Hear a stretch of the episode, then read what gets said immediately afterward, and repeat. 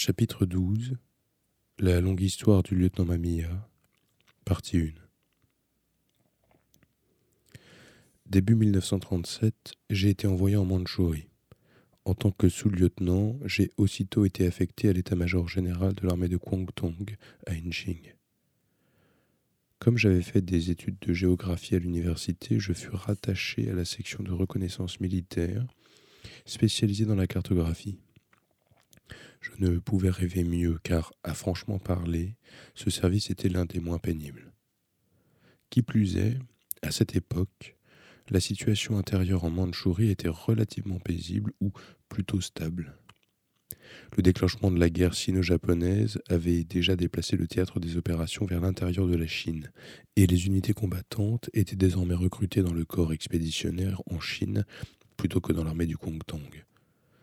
Certes, une guérilla anti-japonaise sporadique se poursuivait, mais là aussi relativement à l'intérieur du pays, et dans l'ensemble, le pire semblait passer.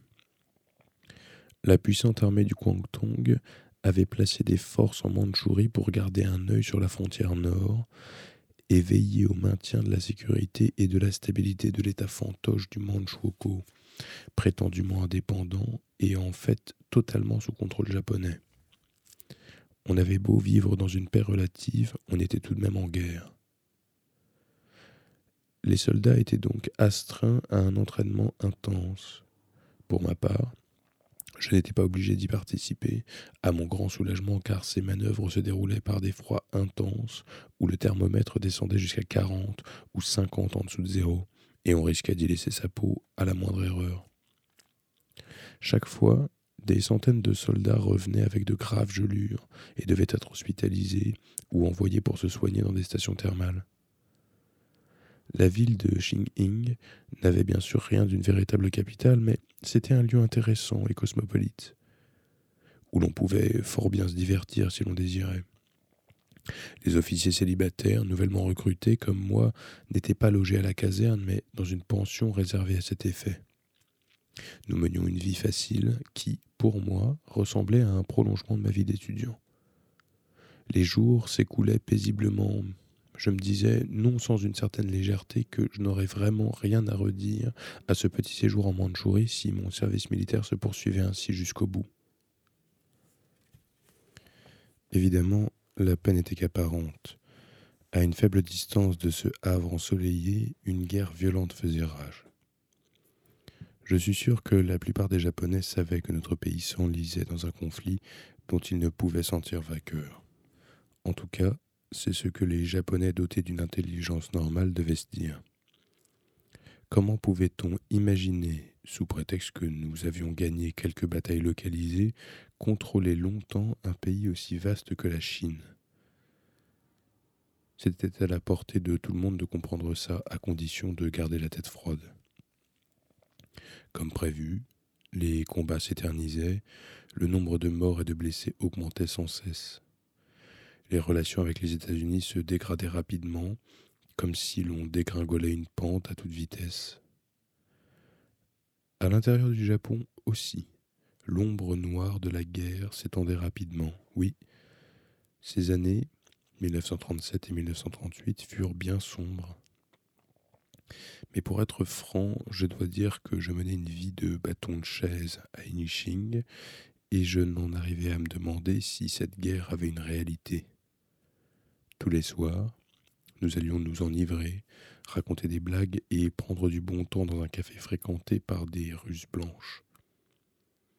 Mais un beau jour, de fin avril 1938, je fus convoqué par mon supérieur d'état-major qui me présenta un homme en civil, pas très grand, un certain Yamamoto. Il avait dans les 35 ans, des cheveux courts, une petite moustache et au cou une cicatrice qui semblait provenir d'une blessure au sabre. Monsieur Yamamoto, m'expliqua mon supérieur, est chargé par l'armée d'étudier les coutumes et la vie des peuplades mongoles en Mandchourie. Sa prochaine mission consiste à étudier la région à la frontière de la Mongolie extérieure et de la plaine de Ulunbuir. L'armée affecte à sa protection une petite escouade dont tu feras partie. Je ne crus pas un mot de cette histoire. En dépit de son costume civil, Yamamoto était de toute évidence un militaire de carrière. Cela se voyait à son regard, à sa façon de parler, à son attitude. C'était certainement un officier supérieur, un agent des renseignements peut-être. La nature de sa mission lui interdisait sans doute de révéler son identité de militaire. À cette idée, je fus saisi d'un funeste pressentiment. Nous étions trois, moi compris, à accompagner Yamamoto. C'était peu pour une mission de protection, mais un plus grand nombre de soldats eût risqué d'attirer l'attention des forces de Mongolie extérieure postées à proximité de la frontière. J'aimerais pouvoir dire que nous formions un petit groupe d'élite, mais ce n'était pas le cas. J'étais le seul officier et je n'avais aucune expérience de la guerre sur le terrain.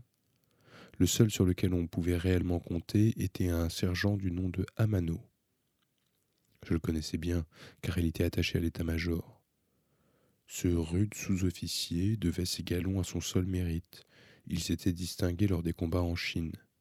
Il était grand, courageux, et on pouvait compter sur lui en cas de danger. On nous avait adjoint, je me demandais bien pourquoi, un caporal du nom de Honda, fraîchement arrivé du Japon et aussi dénué d'expérience que moi en matière de combat. À première vue, je fus persuadé qu'on ne pourrait attendre de cet homme calme et taciturne aucune aide en cas d'échauffourée. Il faisait partie de la 16e compagnie, ce qui signifiait que l'état-major l'avait sélectionné exprès pour cette mission. Il devait donc s'agir d'un élément de valeur. Mais je ne me rendis compte que beaucoup plus tard. Quant à moi, si l'on m'avait choisi pour diriger cette escouade, c'est parce que j'étais responsable de la topographie de la région du fleuve de Kalka, à la frontière ouest de la Mandchourie. Ma tâche principale consistait à compléter les cartes de cette région, que j'avais d'ailleurs survolée plusieurs fois en avion. On devait donc me considérer comme un auxiliaire pratique, Outre ma mission de protection, j'avais également pour tâche de compléter mes informations sur la topographie de la région afin d'établir des cartes plus précises. Il s'agissait de faire d'une pierre deux coups. Les cartes de la plaine de Holland Bay, dont nous disposions à cette époque, étaient plutôt succinctes. C'étaient des cartes de l'époque de la dynastie Manchu, légèrement améliorées.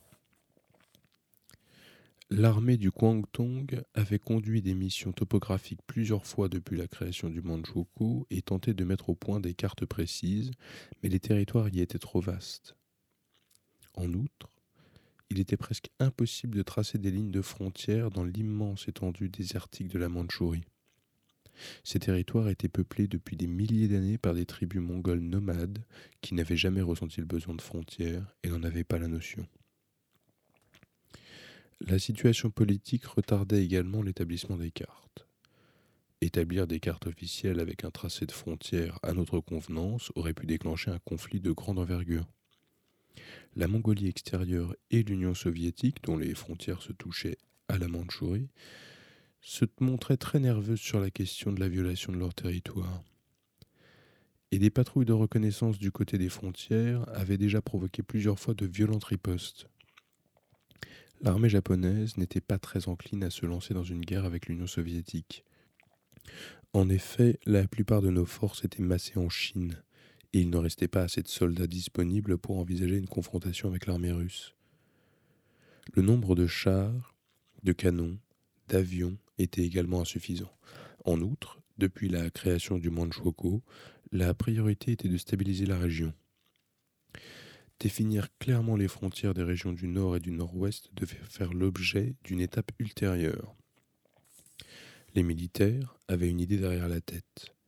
Laisser planer l'ambiguïté autour des frontières permettait de gagner du temps. La puissante armée du Kwangtung s'était rangée à ce point de vue et attendait pour l'instant dans le calme.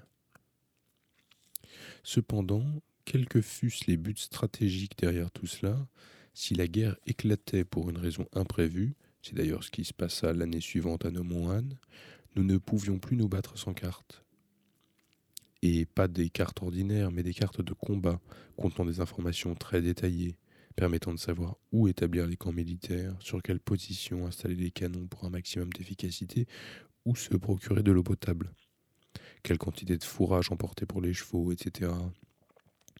Sans ce genre de carte, les combats rapprochés sont impossibles.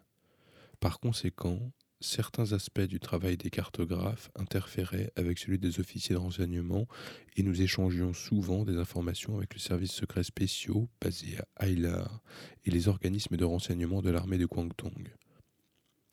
Nos équipes se connaissaient mutuellement, pourtant c'était la première fois que je voyais ce Yamamoto.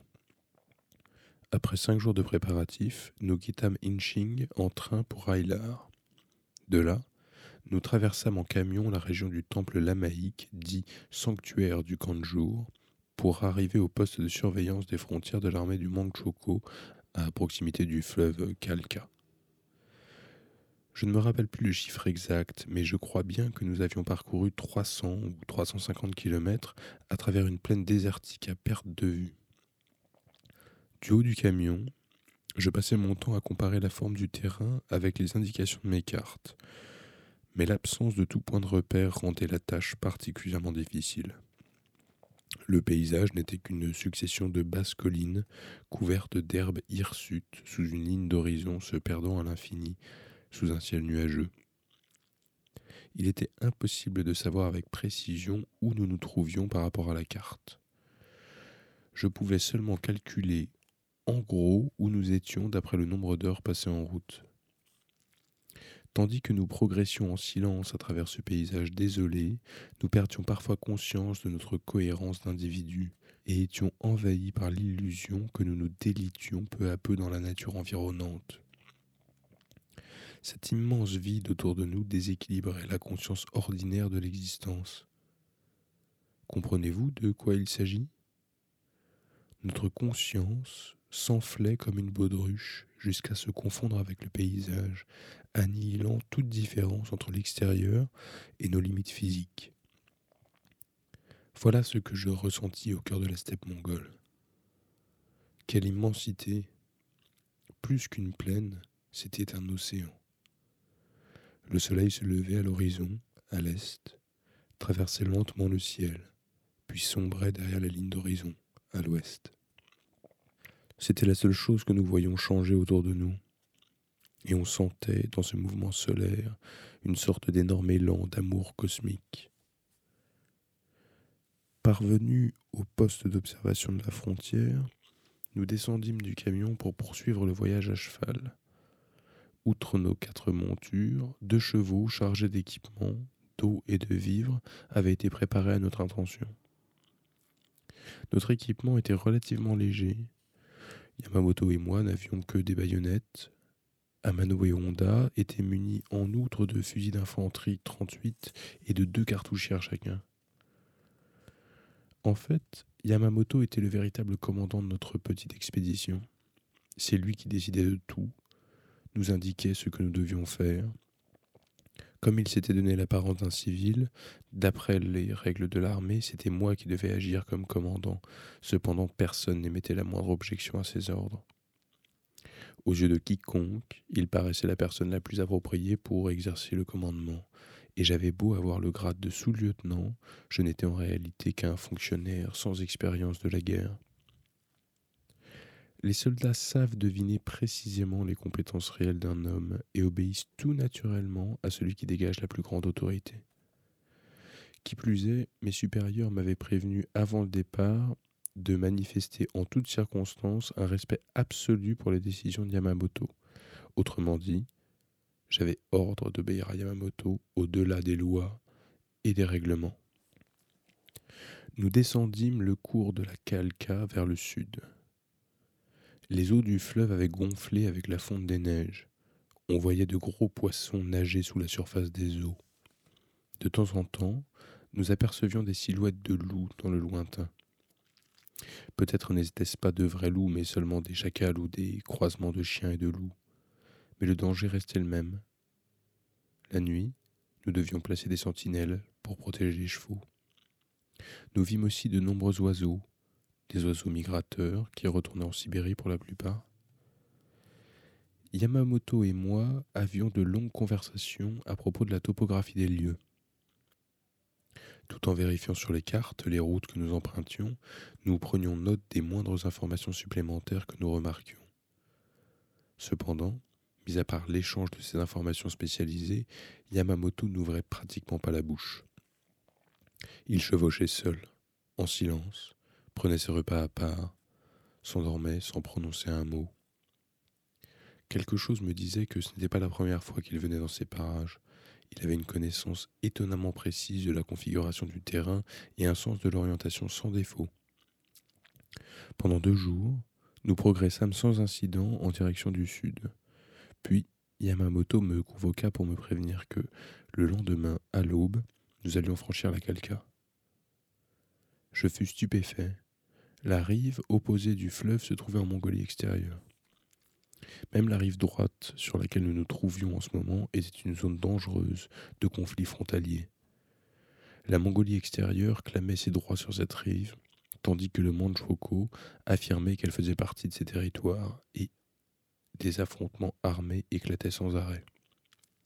Si jamais l'armée de Mongolie extérieure nous faisait prisonniers au cours de cette mission, nous pouvions toujours justifier notre présence sur la rive droite à cause de ces dissensions entre les deux pays. De toute façon, il n'y avait guère de réel danger de rencontrer des soldats de Mongolie extérieure car, en cette période de fonte des neiges, les patrouilles se risquaient peu à traverser le fleuve aux eaux gonflées. Sur la rive gauche, en revanche, il en allait autrement. Il y aurait des patrouilles à coup sûr. Et comment justifier notre présence si nous nous faisions arrêter de ce côté-là du fleuve? C'était ni plus ni moins une violation de territoire, et si les choses se passaient mal, cela pouvait entraîner des problèmes politiques. Même si nous étions abattus sur place, qui pourrait y trouver quoi que ce soit à dire Mes supérieurs ne m'avaient signifié en rien que j'étais autorisé à traverser la frontière. On m'avait dit d'obéir en tout à Yamamoto. Mais j'avais du mal à juger si cette obéissance devait s'appliquer ou non à des actes aussi graves qu'une violation de territoire. Qui plus est, comme je vous l'ai déjà signalé à cette période, le fleuve était en crue et le courant était extrêmement fort, sans compter que les eaux devaient être glaciales. Même les nomades ne traversaient pas le fleuve en cette période de l'année. Ils ne le faisaient que quand celui-ci était gelé, ou alors en été, lorsque le courant était plus calme et la température plus douce.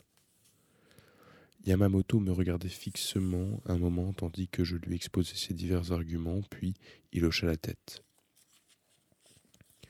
Je comprends ton souci à propos de la violation du territoire, dit-il. Tu es un officier auquel des soldats ont été confiés. Ta responsabilité est en jeu, et tu n'as pas l'intention de mettre la vie de tes subordonnés en danger sans raison. Mais fais-moi confiance. J'assume la responsabilité de toute cette affaire. Je ne peux pas te dire grand-chose sur ma position au sein de l'armée, mais sache que les plus hautes autorités couvrent ma mission. Techniquement, traverser le fleuve n'est pas un problème. Il existe des points de traversée secrets, établis et surveillés par l'armée de Mongolie extérieure. Tu t'en doutes déjà, j'ai traversé ce fleuve plusieurs fois. L'an dernier, à la même époque, je suis passé en Mongolie extérieure à partir d'ici. Il n'y a aucune inquiétude à avoir. L'armée de Mongolie extérieure, qui avait une bonne connaissance géographique de la région, avait sûrement déjà envoyé en reconnaissance des unités de combat sur la rive droite de la Kalka, même en période de fonte des neiges. Il existait certainement des points leur permettant de traverser si leur envie leur en prenait. Et si eux le pouvaient, Yamamoto et nous le pouvions aussi. Nous nous trouvions à proximité de l'un de ces guets si habilement camouflés qu'un observateur non averti ne pouvait s'apercevoir de leur existence. Un large pont de planches, enfoncé sous la surface de l'eau et maintenu en place par des cordes pour que le courant ne puisse l'emporter, reliait les bas-fonds d'une rive à l'autre. Dès que les eaux baisseraient, les camions de transport, des blindés et des chars pourraient le traverser. Même les patrouilles de reconnaissance aérienne n'auraient pu repérer ce pont dissimulé sous les eaux. Agrippés à la corde, nous traversâmes en luttant contre le courant. Yamamoto passa d'abord seul de l'autre côté pour vérifier l'absence de patrouille de Mongolie extérieure. Puis nous le suivîmes. L'eau était froide au point que nous ne sentions plus nos jambes. Cependant, nous parvînmes à traverser avec les chevaux et nous retrouvâmes tous sur la rive opposée. Le terrain était beaucoup plus élevé de ce côté-ci du fleuve et le regard couvrait l'étendue désertique, loin par-delà la rive droite d'où nous étions venus. Ce fut d'ailleurs l'une des raisons de la supériorité soviétique lors des combats de Nomohan. La différence de hauteur de terrain entraîna également une importante différence de la portée de tir des canons. Je fus en tout cas frappé par la différence de perspective entre cette rive et l'autre. Après ce passage dans l'eau glacée du fleuve, nos corps restèrent longtemps anesthésiés par le froid, au point même que nous ne pûmes proférer un son pendant un long moment. Mais, à vrai dire, l'idée que nous nous trouvions en terrain ennemi faisait naître en nous une tension telle que nous oubliâmes vite le froid. Nous nous mîmes à descendre vers le sud, le long du fleuve. Sur notre gauche, la calca déroulait ses méandres comme un long serpent. Très vite, Yamamoto me dit que nous ferions mieux d'enlever nos galons. Si nous nous faisions prendre par l'ennemi, mieux valait qu'il ne sache pas qui était le plus haut gradé. Pour cette même raison, j'enlevai également mes bottes d'officier et les remplaçai par des guêtres. Le soir même, nous nous préparions à établir notre camp pour la nuit sur la rive gauche du fleuve lorsqu'un cavalier mongol arriva. Nous le reconnûmes de loin, parce que les Mongols utilisent de hautes selles caractéristiques. Le sergent Amano l'aperçut le premier et le mit aussitôt en joue, mais Yamamoto se tourna vers lui. Ne tire pas. Amano abaissa lentement son arme. Debout, immobile, nous attendîmes tous quatre que le Mongol s'approche. Il portait un pistolet soviétique à l'épaule et à la taille un fusil Mauser. Un chapeau à oreillettes couvrait son visage à la barbe hirsute. Malgré ses vêtements sales et sa tenue de nomade, on voyait au premier coup d'œil à son maintien qu'il s'agissait d'un militaire de profession. Il descendit de cheval et s'adressa à Yamamoto dans une langue qui, je pense, était du mongol. Je comprenais le russe et un peu le chinois, et le nouveau venu ne s'exprimait en aucune de ces deux langues. Yamamoto lui répondait en mongol également, ce qui confirma mon intuition qu'il était bien un officier des renseignements. Lieutenant Mamiya, je dois accompagner cet homme, me dit-il. Je ne sais pas pour combien de temps j'en ai. Attendez-moi ici. Nul besoin de vous dire que vous devez monter la garde à tour de rôle. Si je ne suis pas de retour dans 36 heures, prévenez le quartier général. Renvoyez l'un de vos hommes de l'autre côté du fleuve jusqu'aux portes de garde de l'armée de Manchukuo. Bien, répondit. Sur ce, Yamamoto sauta sur son cheval et partit vers l'ouest en compagnie du Mongol. Les deux hommes sous mon commandement et moi établîmes le camp pour la nuit et nous restaurâmes sommairement. Il n'était pas question d'allumer un feu ni de faire cuire du riz. Il n'y avait à perte de vue que des dunes basses. Rien dans cette étendue aride ne venait faire obstacle au regard, si bien qu'une simple cigarette allumée pouvait suffire à nous faire repérer. Nous dissimulâmes nos tentes à l'abri d'une dune, grignotâmes du pain sec et de la viande en conserve. Dès que le soleil eut disparu à l'horizon, les ténèbres recouvrirent tout, et d'innombrables étoiles se mirent à clignoter dans le ciel. De temps en temps, les hurlements des loups se mêlaient au grondement du fleuve. Allongés sur le sable, nous nous reposâmes des fatigues de la journée. Lieutenant, me chuchota le sergent à Mano, les événements prennent un mauvais tour. En effet, répondis-je. Le sergent Amano le caporal Honda et moi commencions à bien nous connaître. Comme j'étais un officier nouvellement nommé et sans état de service, j'aurais pu me retrouver en but aux railleries de subalternes plus expérimentés tels que Amano, mais il ne se passa rien de tel. Mes études universitaires me valaient un certain respect de sa part, et j'étais attentif à ne pas jouer de ma supériorité en grade et à mettre en avant ses facultés de jugement de soldat plein d'expérience. En outre, il était originaire de Yamaguchi, et moi de Hiroshima, préfecture voisine, et notre bonne entente naturelle fit rapidement naître une certaine intimité entre nous. Amano, qui avait arrêté ses études après l'école primaire et était un vrai soldat professionnel, me parlait de la guerre en Chine. Il exprimait ouvertement ses doutes sur le conflit complexe qui se déroulait sur le continent chinois et ne paraissait pas prêt de se terminer. Je suis soldat, disait-il, ça ne me dérange pas de faire la guerre, ni de mourir pour mon pays. La guerre, c'est mon commerce. Mais celle que nous faisons ici, ce n'en est pas une, lieutenant. Ce n'est pas une guerre franche où on affronte l'ennemi en face. Nous avançons, et l'ennemi recule sans même se battre. Les soldats chinois en déroute enlèvent leurs uniformes et se fondent dans la population. Et nous, nous ne savons plus qui est l'ennemi et qui ne l'est pas. Nous faisons la chasse aux fuyards de l'armée, mais ce faisant, nous tuons des innocents, volons des vivres. Le front progresse, mais l'approvisionnement ne suit pas et nous sommes obligés de voler pour manger. Nous sommes obligés de tuer les prisonniers de guerre parce que nous n'avons pas de quoi les nourrir. Ce n'est pas bien. Nous avons commis des horreurs dans la région de Nankin. Mon régiment aussi a jeté des dizaines de gens dans des puits et lancé des grenades dedans. Nous avons fait des choses innommables, lieutenant. Il n'y a aucune loyauté dans cette guerre. C'est un massacre, c'est tout.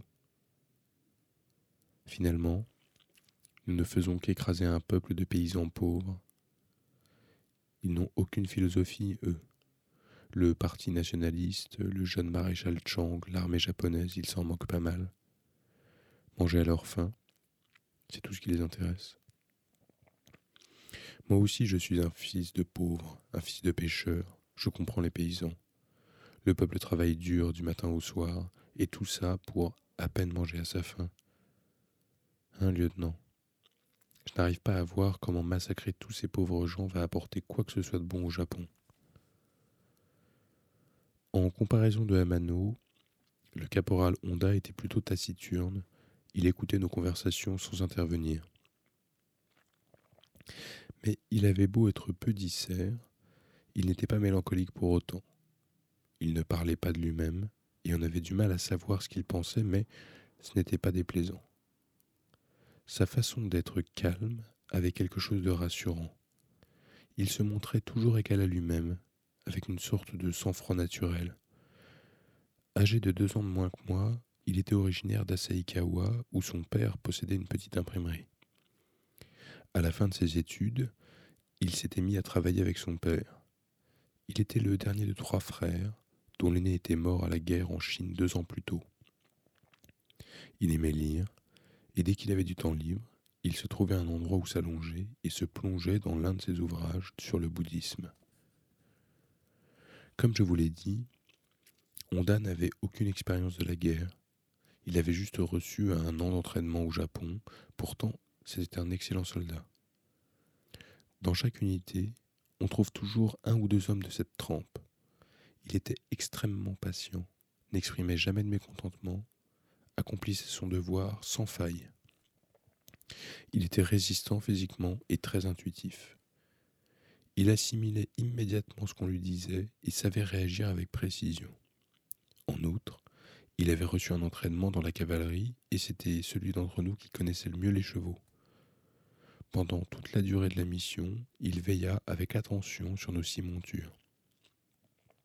Il s'en occupait si bien qu'il donnait l'impression de comprendre exactement les moindres besoins des chevaux. Le sergent Amano avait lui aussi reconnu immédiatement les capacités du caporal Honda et lui confiait de nombreuses tâches sans hésiter. Pour toutes ces raisons, une bonne entente mutuelle régnait entre nous trois. Comme nous ne formions pas une équipe ordinaire, je pouvais me dispenser d'appliquer le règlement à la lettre. Nous étions aussi à l'aise entre nous que des compagnons de route réunis par le hasard ou la fatalité. Voilà pourquoi le sergent Amano et moi pouvions parler à cœur ouvert, sans nous limiter à des rapports d'officiers à subordonner. Que pensez-vous de ce type, Yamamoto, mon lieutenant? me demanda Amano. Je pense qu'il fait partie des services secrets. Il doit être assez spécialisé puisqu'il parle mongol et connaît la région en détail. C'est ce que je pense aussi. Au début, je l'ai pris pour un de ces petits espions à la solde des services secrets, mais ce n'est pas ça. Je les connais bien, ceux-là. Ils parlent plus qu'ils n'agissent.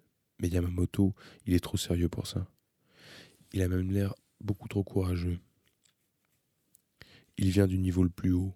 Il sent l'officier supérieur à plein nez. J'ai entendu dire que l'armée mettait au point en ce moment des unités de manœuvre secrètes composées de Mongols entraînés par l'armée soviétique et que, pour mener l'opération, on avait fait venir quelques officiers japonais spécialistes des renseignements. Peut-être que Yamamoto a quelque chose à voir avec tout ça. Le caporal Honda montait la garde un peu plus loin, fusil en joue. Moi, j'avais posé mon Browning par terre, tout près de moi, pour pouvoir le saisir à n'importe quel moment. Le sergent Amano avait enlevé ses guêtres et se mâchait les jambes. Ce ne sont que des suppositions de ma part, poursuivit-il, mais ce Mongol est peut-être un officier de l'armée de Mongolie extérieure anti-soviétique qui a des contacts secrets avec l'armée japonaise. C'est possible, dis-je, mais mieux vaut ne pas trop parler de tout ça. Tu pourrais y laisser ta tête. Je ne suis pas si bête. C'est seulement à vous que j'en parle, fit Amano avec un grand sourire. Mais si c'est vrai, mon lieutenant, ce que nous faisons là est extrêmement dangereux. Ça peut déclencher la guerre. Je hochai la tête.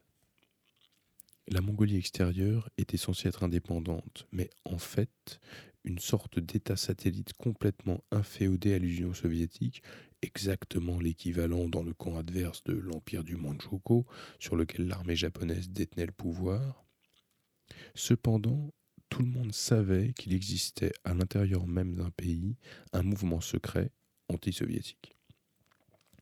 Cette faction anti-soviétique avait déjà, dans le passé, eu des contacts secrets avec l'armée japonaise du Manchukuo et provoqué des troubles. Le noyau central du mouvement anti-soviétique était composé de militaires mongols rebelles à la toute-puissance de l'armée soviétique. Autrement dit, des propriétaires terriens opposés à la collectivisation de l'agriculture et des bons lamaïstes dont le nombre s'élevait à plus de 100 000 en Mongolie extérieure. La seule force extérieure sur l'aide de laquelle ce mouvement anti-soviétique pouvait compter était l'armée japonaise du Manchukuo. Les Mongols semblaient se sentir plus proches des Japonais, asiatiques comme eux, que des Russes. L'année précédente, en 1937, un plan de révolte à grande échelle avait été découvert à Ulaanbaatar, la capitale, et une énorme répression s'était suivie. Des milliers de militaires et de moines lamaïstes, considérés comme des éléments anti-révolutionnaires entretenant des contacts secrets avec les Japonais, avaient été condamnés à mort. Le sentiment anti-soviétique, loin de disparaître, se mit au contraire à couver dans d'autres foyers. Il n'y avait donc rien d'étrange à ce qu'un officier de l'armée japonaise traverse en secret la Kalka pour prendre contact avec un officier mongol anti-soviétique. Pour empêcher ce genre d'agissement, l'armée de Mongolie extérieure organisait des patrouilles fréquentes et interdisait de s'approcher à moins de 20 km de la frontière avec le Manchukuo. Cependant, la zone frontière était si vaste qu'il était impossible de la contrôler en entier.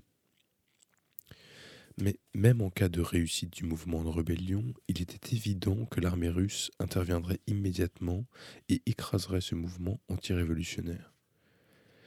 Et si l'Union soviétique intervenait, les troupes rebelles demanderaient le soutien de l'armée japonaise, ce qui permettrait à l'armée du Kwangtung d'intervenir militairement sous le prétexte d'une juste cause.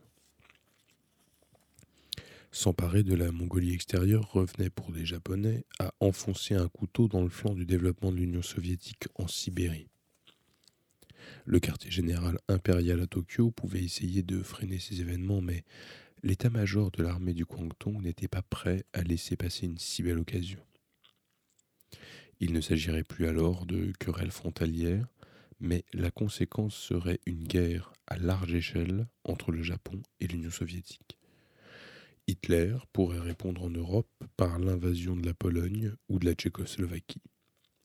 C'était à cette situation que le sergent Amano avait fait allusion. À l'aube, Yamamoto n'était toujours pas revenu. Je fus le dernier à prendre mon tour de garde. J'empruntai son pistolet au sergent Amano, m'assis au sommet d'une dune un peu élevée et regardai vers l'est. L'aube, en Mongolie, était un spectacle extraordinaire. En un instant, l'horizon tout entier se muait en un ray de lumière, s'élevant dans les ténèbres et s'étendant peu à peu comme si une main de géant avait, du haut du ciel, soulevé lentement le rideau de la nuit. La grandeur de ce spectacle dépassait largement les limites de la conscience d'un être humain ordinaire tel que moi, et, tandis que je le contemplais, il me semblait que ma propre existence se dissolvait dedans peu à peu. Rien dans ce paysage, pas même la chose la plus insignifiante, n'avait été créé de la main de l'homme. Le même phénomène s'était produit des centaines de millions ou de milliards de fois depuis des temps archaïques où aucune forme de vie n'était encore venue à l'existence. Oubliant que je montais la garde, je restais absorbé dans la contemplation de l'aube. Quand le soleil fut complètement levé au-dessus de l'horizon, j'allumai une cigarette, bus de l'eau, à même ma gourde, soulageai ma vessie. Puis je pensais au Japon. Les paysages de ma province natale au début du mois de mai se présentèrent à mon esprit. Je songeais au parfum des fleurs, au murmure de la rivière, aux nuages dans le ciel. Je songeais à mes amis d'autrefois, à ma famille, au gâteau de riz, gonflé et moelleux. D'ordinaire, je n'aimais guère les pâtisseries, mais cette fois-là, j'aurais donné la moitié de ma solde pour manger de ces gâteaux de riz. Penser ainsi au Japon me donna l'impression d'être seul, abandonné au bout du monde. Je ne parvenais pas à comprendre pourquoi il fallait se battre et risquer sa vie pour cette terre désertique, sans valeur aucune sur le plan militaire-industriel, cette terre immense et desséchée, où on ne trouvait rien d'autre que des herbes clairsemées et poussiéreuses et des punaises. Pour protéger ma province natale, j'aurais été prêt à sacrifier ma vie. Mais quelle stupidité ça aurait été de faire de même pour cette terre aride qui ne donnerait jamais le moindre grain. Yamamoto ne revint qu'à l'aube suivante. Ce matin-là aussi, j'étais le dernier à prendre mon tour de rôle. Je regardais le fleuve d'un air vague quand j'entendis un cheval hennir derrière moi et me retournai en hâte. Je ne vis rien. Je pointai mon fusil vers la direction d'où venait le hennissement et attendis immobile. Je déglutis, et il me sembla que ma salive glissant dans mon gosier produisait un bruit énorme qui me fit sursauter moi-même. Mon doigt, posé sur la détente, tremblait. Je n'avais jamais encore tiré sur personne. Cependant, au bout de quelques secondes, ce fut Yamamoto qui apparut sur son cheval au sommet de la dune. Je surveillais les alentours, le doigt toujours posé sur la détente de mon arme, mais, à part Yamamoto, il n'y avait pas âme qui vive. Pas un ennemi en vue. Même l'officier mongol qui l'accompagnait au départ avait disparu. Une énorme lune blanche restait suspendue dans le ciel à l'est, comme un sinistre présage. Yamamoto était blessé, un mouchoir ensanglanté lui entourait le bras gauche. Je réveillai le caporal Honda, lui demandait de s'occuper de la monture de Yamamoto. Le cheval, couvert de sueur, haletait comme s'il avait galopé sur une longue distance. Amano prit son tour de garde. Je sortis la boîte à pharmacie et soignai la blessure de Yamamoto. La balle est ressortie, ça s'est arrêté de saigner, dit ce dernier. En effet, il avait eu de la chance.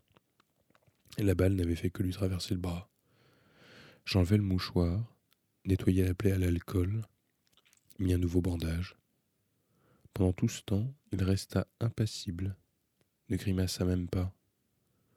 Un léger film de sueur perlait au-dessus de sa lèvre supérieure.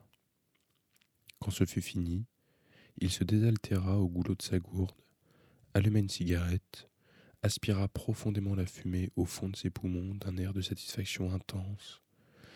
Puis, il sortit son browning, enleva la cartouche, rechargea habilement d'une seule main les trois balles qui manquaient. Lieutenant Mamiya, nous devons lever le camp immédiatement. Il faut retraverser le fleuve et nous rendre au point de surveillance de l'armée mongole. Sans un mot, nous quittâmes les lieux en toute hâte, puis nous dirigeâmes à cheval vers le guet. Je ne posais pas de questions à Yamamoto sur ce qui s'était passé, Je ne lui demandais pas qui lui avait tiré dessus. Je n'étais pas en position de l'interroger et, même si j'avais été qualifié pour le faire, je doute qu'il m'eût répondu. De toute façon, la seule chose que j'avais en tête à cet instant était de fuir au plus vite le territoire ennemi et traverser le fleuve pour me retrouver sur la rive droite, relativement sûre. En silence, nous chevauchions dans la steppe. De toute évidence, nous pensions tous à la même chose, parvenir à traverser le fleuve sans problème. Si jamais une patrouille de l'armée de Mongolie extérieure arrivait au pont avant nous, c'en serait fait de nous. Nous n'aurions aucune chance de nous en sortir. Je me souviens que je transpirais abondamment sous ma vareuse. La sueur ne voulait pas sécher. Lieutenant Mamiya, vous êtes-vous déjà fait tirer dessus? me demanda Yamamoto au bout d'un long silence. Non, répondis-je. Vous êtes-vous déjà servi de votre fusil? Non plus. Je ne sais quelle pensée suscitait en lui ma réponse, ni dans quel but il m'avait posé ces questions. J'ai ici un document, dit-il en posant la main sur la sacoche attachée à sa selle, que je dois apporter au quartier général. Au cas où je n'y parviendrai pas, il faudra absolument se débarrasser de ce document, le brûler, l'enterrer, peu importe, mais il ne doit pas tomber entre les mains ennemies, quoi qu'il arrive. Je veux que vous compreniez, c'est de la plus haute importance. Très bien, répondis-je. Yamamoto me regarda droit dans les yeux et poursuivit. Si jamais nous nous retrouvions en mauvaise posture, tirez-moi dessus d'abord, compris? Tirez-moi dessus. Si je pouvais tirer moi-même, je le ferais, mais avec mon bras blessé. Et puis, selon les circonstances, il se peut que je ne sois pas en mesure de me tuer tout seul. Je veux donc que vous me tiriez dessus, en plein cœur. Je hochai la tête sans répondre. Nous parvînmes au guet avant le crépuscule. Le pressentiment de danger que j'avais eu en chemin n'était pas sans fondement. Une patrouille mongole nous avait précédés et avait déjà pris position près du pont. Yamamoto et moi gravîmes une dune et observâmes tour à tour à la jumelle les abords du guet. Les soldats n'étaient guère nombreux, huit en tout, mais lourdement équipés pour une simple patrouille frontalière. L'un d'eux tenait une mitraillette tandis qu'une mitrailleuse lourde était installée sur une butte un peu plus haut. Des sacs de sable entassés autour. De toute évidence, cette arme était pointée vers le fleuve. Ils y avaient pris position pour nous empêcher de le traverser.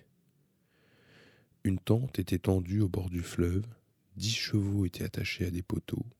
Les soldats devaient avoir ordre de ne pas bouger avant de s'être emparés de nous. Il n'y a pas un autre guet demandai-je.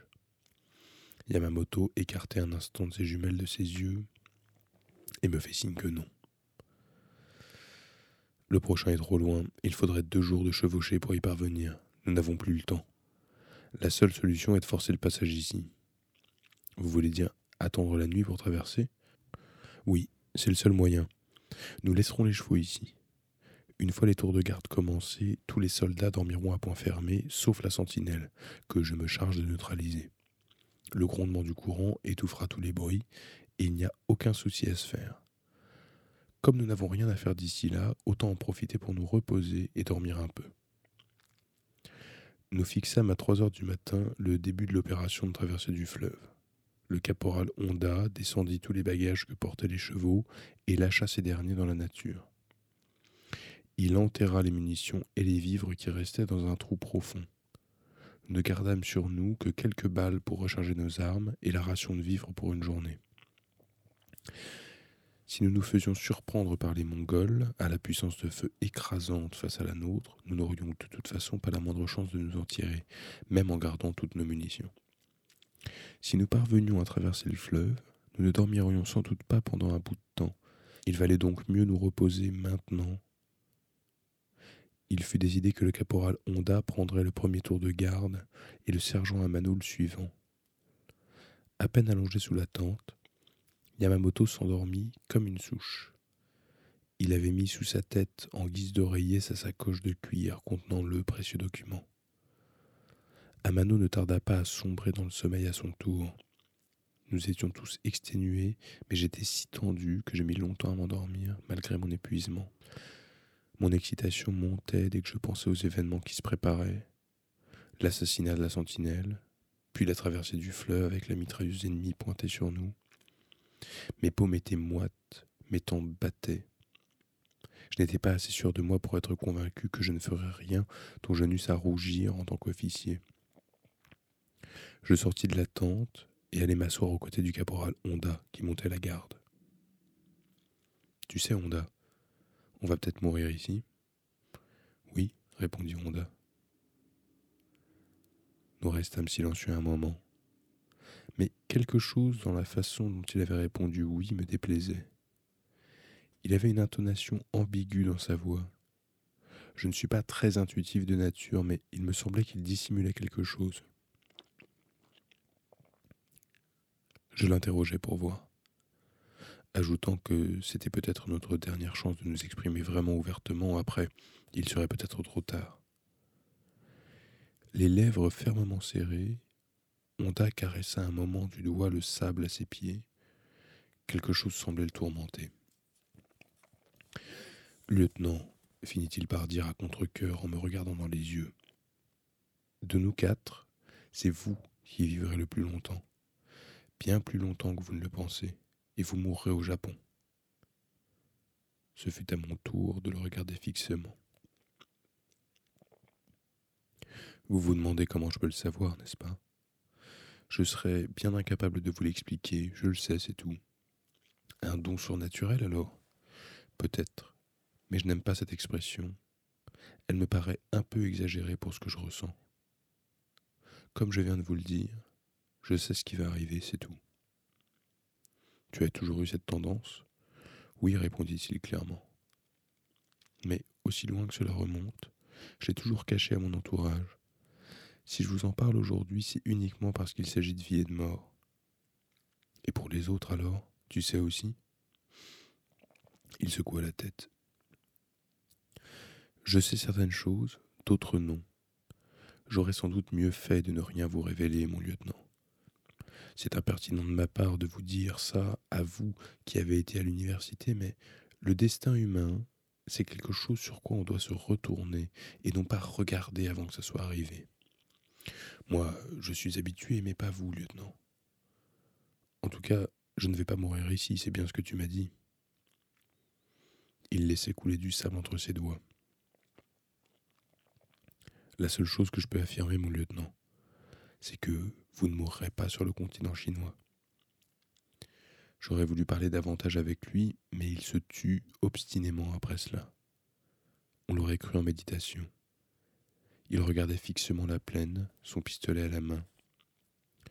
J'eus beau essayer de lui parler, il ne semblait plus m'entendre. Je retournai sous la tente, dissimulé à l'abri d'une dune, m'allongeai et fermai les yeux. Cette fois, je m'endormis d'un sommeil profond qui m'entraîna par les pieds jusqu'au fond de l'océan.